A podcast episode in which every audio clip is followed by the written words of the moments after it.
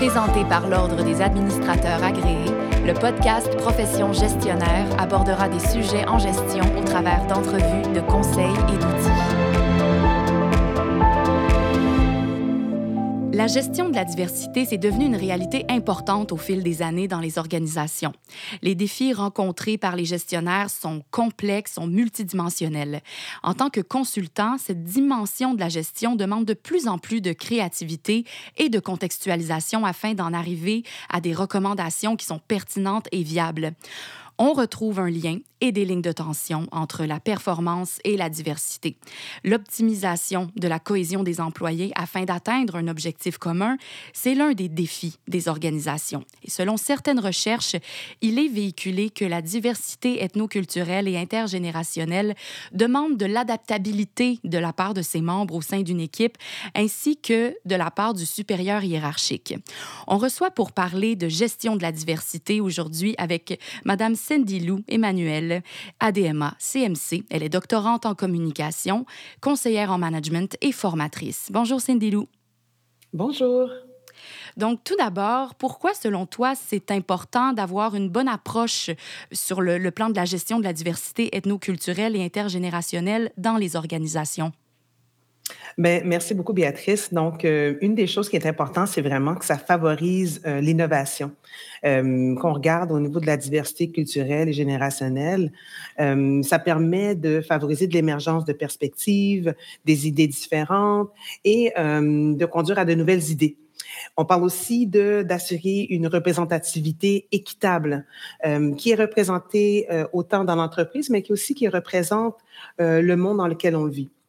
Euh, ça améliore aussi la prise de décision. Donc, lorsqu'il y a différentes opinions, des perspectives différentes, euh, euh, ça permet de euh, avoir des idées plus facilement, de faire émerger des idées et d'avoir des solutions plus complètes et réfléchies. On parle aussi d'une culture d'inclusion, donc euh, d'aider les organisations au niveau de la gestion euh, de la diversité. Ça permet d'un meilleur soutien de tous les membres de l'entreprise et euh, indépendamment de leur culture et de leur génération. Puis un des derniers points que j'ajouterais, c'est l'amélioration de la satisfaction des employés. Donc, plus les employés sont satisfaits parce qu'ils se sentent valorisés, inclus, ça permet une meilleure rétention des employés et une meilleure productivité, spécialement dans un contexte de pénurie de main-d'œuvre. Et de, quelle façon, comment les, les, les organisations peuvent-elles promouvoir et maintenir une culture de la diversité? Est-ce qu'il y a des choses à mettre en place en particulier? Oui, tout à fait. On parle, par exemple, de la formation et la sensibilisation des employés. Donc, à travers des programmes de formation, de sensibilisation qui peuvent être organisés pour mieux comprendre la valeur de la diversité et de l'inclusion dans les organisations. On parle de politique de recrutement, donc euh, faire la promotion, la valorisation de la diversité et encourager des candidatures de personnes de divers horizons. On parle des opportunités de développement de carrière aussi, donc même au sein de l'organisation, de voir comment on peut développer des opportunités égales pour tous les employés peu importe euh, leurs horizons, que ce soit au niveau de la race, l'âge et le genre, des communications claires et ouvertes. Donc, euh, les dirigeants doivent être appelés à communiquer clairement leur engagement en faveur de la diversité et de l'inclusion et encourager les employés à s'exprimer et à exprimer leurs préoccupations en matière de diversité et de racisme dans l'organisation. Puis la dernière chose, c'est d'établir des mesures de progrès, donc voir où l'organisation est aujourd'hui et voir quelles sont les choses qu'ils ont mis en place pour développer euh, et développer leur engagement au niveau de l'entreprise, au niveau de la diversité et de l'inclusion.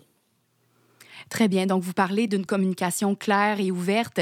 Comment fait-on pour établir cette communication-là, une communication efficace entre des employés qui sont issus de différentes cultures et générations? On parle de sensibilisation. Donc, il est primordial de sensibiliser les employés euh, sur les différentes cultures et générations existantes. Ça permet euh, que chacun puisse comprendre et les différences de l'autre. Après, à partir de là, on peut parler de comprendre les différences. Donc, quand on parle de communiquer, c'est de vraiment voir euh, tous euh, les aspects des différences qui peuvent exister, exister, au niveau culturel et générationnel de chaque individu et d'être capable d'adapter son discours et son comportement en fonction de l'interlocuteur. On parle de développer des langages clairs et simples.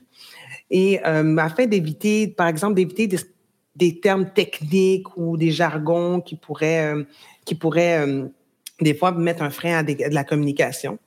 Euh, établir des normes de communication, donc éviter les pour éviter les malentendus. Euh, par exemple, le ton de voix, les, les euh, normes de politesse et aussi même jusqu'à euh, quand on travaille, par exemple, en ligne, tout ce qui est les emojis, les smileys à travers les messages. Et dernièrement, cultiver une tolérance et de la patience. Donc, quand on regarde avec une communication interculturelle et intergénérationnelle, des fois, il peut, ça peut demander un peu plus de temps pour comprendre et s'exprimer. Et j'imagine que pour mettre toutes ces choses en place, pour établir cette communication, ça prend, ça prend des, employés, des dirigeants qui sont formés. Vous qui êtes formatrice euh, d'expérience, quel est le rôle de la formation dans la gestion de la diversité en entreprise? Bien, il est vraiment crucial euh, dans la gestion de la diversité. Alors, il permet aux employés d'acquérir des compétences en matière de sensibilisation de la diversité et de l'inclusion. Euh, puis, ça permet de travailler efficacement avec tous les membres de l'organisation.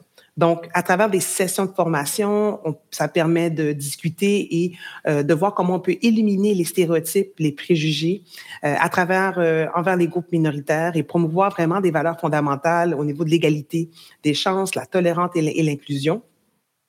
Et aussi, euh, la formation euh, permet, euh, permet aussi de voir comment on peut élaborer des politiques de procédures équitables et inclusives. Et c'est ce qui permet aussi d'attirer une main-d'œuvre diversifiée et qui répond aux attentes des clients et des consommateurs du milieu, du milieu d'organisation aujourd'hui. Excellent. Et comment c'est possible de, de détecter et prévenir toute forme de discrimination ou de préjugés dans les lieux de travail? Eh bien, il existe différentes façons de détecter euh, et prévenir toute forme de discrimination. On parle, par exemple, de sensibiliser les employés. C'est vraiment une des euh, premières méthodes. Euh, donc, organiser des sessions de sensibilisation sur différentes formes de préjugés ou de discrimination qui pourraient exister en milieu de travail. On parle aussi de, comme je mentionnais plus tôt, de former les employés, des sessions de formation sur tout ce qui est les politiques, les procédures de l'entreprise. On parle d'encourager la diversité en encourageant la diversité euh, en embauchant, par exemple, des euh, personnes issues de différents milieux, cultures, communautés. Euh, établir vraiment une politique de tolérance zéro. L'organisation se doit de mettre en place ces politiques-là pour éliminer toute forme de discrimination, d'harcèlement, établir des procédures claires pour signaler toute forme de discrimination. Et le dernier serait de surveiller l'entreprise. Quand on parle de surveiller l'entreprise, on parle de voir ce qui se passe à l'intérieur de son organisation.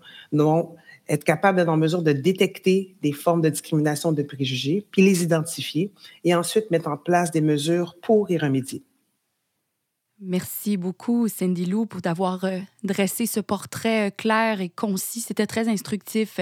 Donc, euh, merci pour votre venue à Profession Gestionnaire. À retenir parmi tout ce qui a été discuté aujourd'hui, d'abord, la gestion de la diversité ethnoculturelle et intergénérationnelle, elle est importante pour créer une organisation plus équitable, inclusive et innovante, pour établir une communication efficace entre des employés issus de différentes cultures et générations.